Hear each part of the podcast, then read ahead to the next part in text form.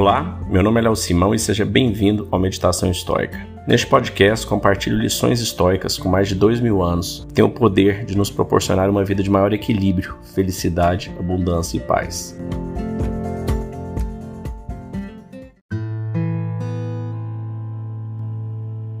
Nos últimos cinco dias a gente leu cinco partes né, do livro 8 de Marcos Aurelius e hoje nós vamos mudar um pouco o autor, vamos para a Sêneca. Nós vamos ler uma parte, um trecho do texto dele sobre a brevidade da vida. E vamos falar sobre a lentidão do tempo passado em vão.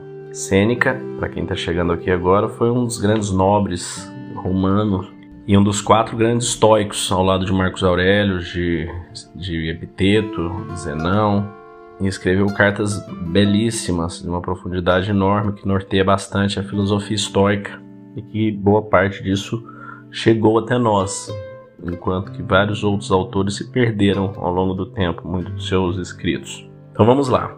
Qual o motivo de também suas alegrias serem temerosas? É que não brotam de causas sólidas.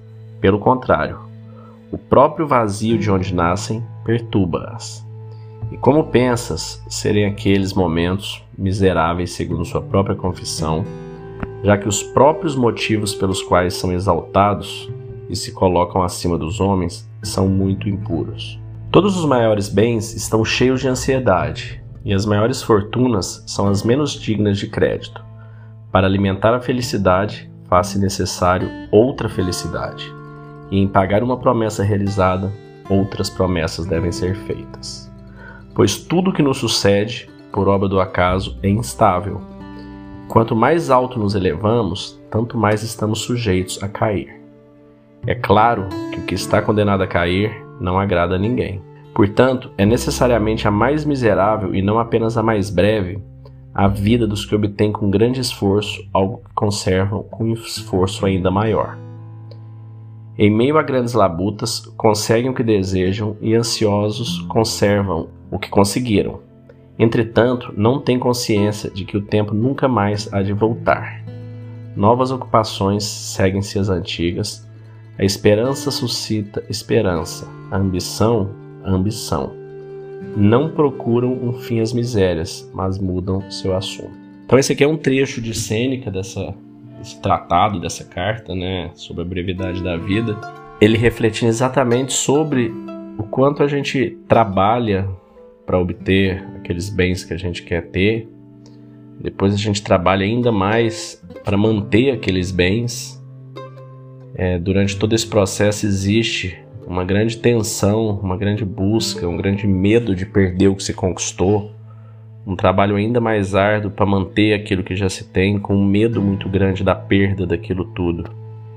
E com isso, nosso tempo vai passando, e se a gente não prioriza o que a gente realmente quer da nossa vida, o nosso crescimento interno, a nossa evolução, o nosso foco é único, exclusivo na busca de bens materiais, nós vamos aos poucos trocando nossa vida por essa busca, acreditando que em algum lugar lá na frente vai existir um pote de felicidade, que a gente nunca vai atingir esse pote. Esse pote não existe. Esse pote não está numa chegada, num volume de dinheiro. Esse pote está na jornada, ele está distribuído em cada momento.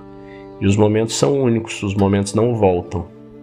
Então é muito importante a gente, ao longo dessa jornada, temos que trabalhar, queremos ter nossos bens, queremos dar conforto para nossa família, para os nossos filhos e tudo mais, mas não podemos abrir mão da nossa paz, da nossa felicidade e do nosso tempo, porque nós só temos um e ele não volta, e o tempo é muito limitado e muito curto para a gente simplesmente gastá-lo na busca incessante de bens materiais, abrindo mão da nossa própria vida para isto principalmente considerando que a gente não leva nada conosco.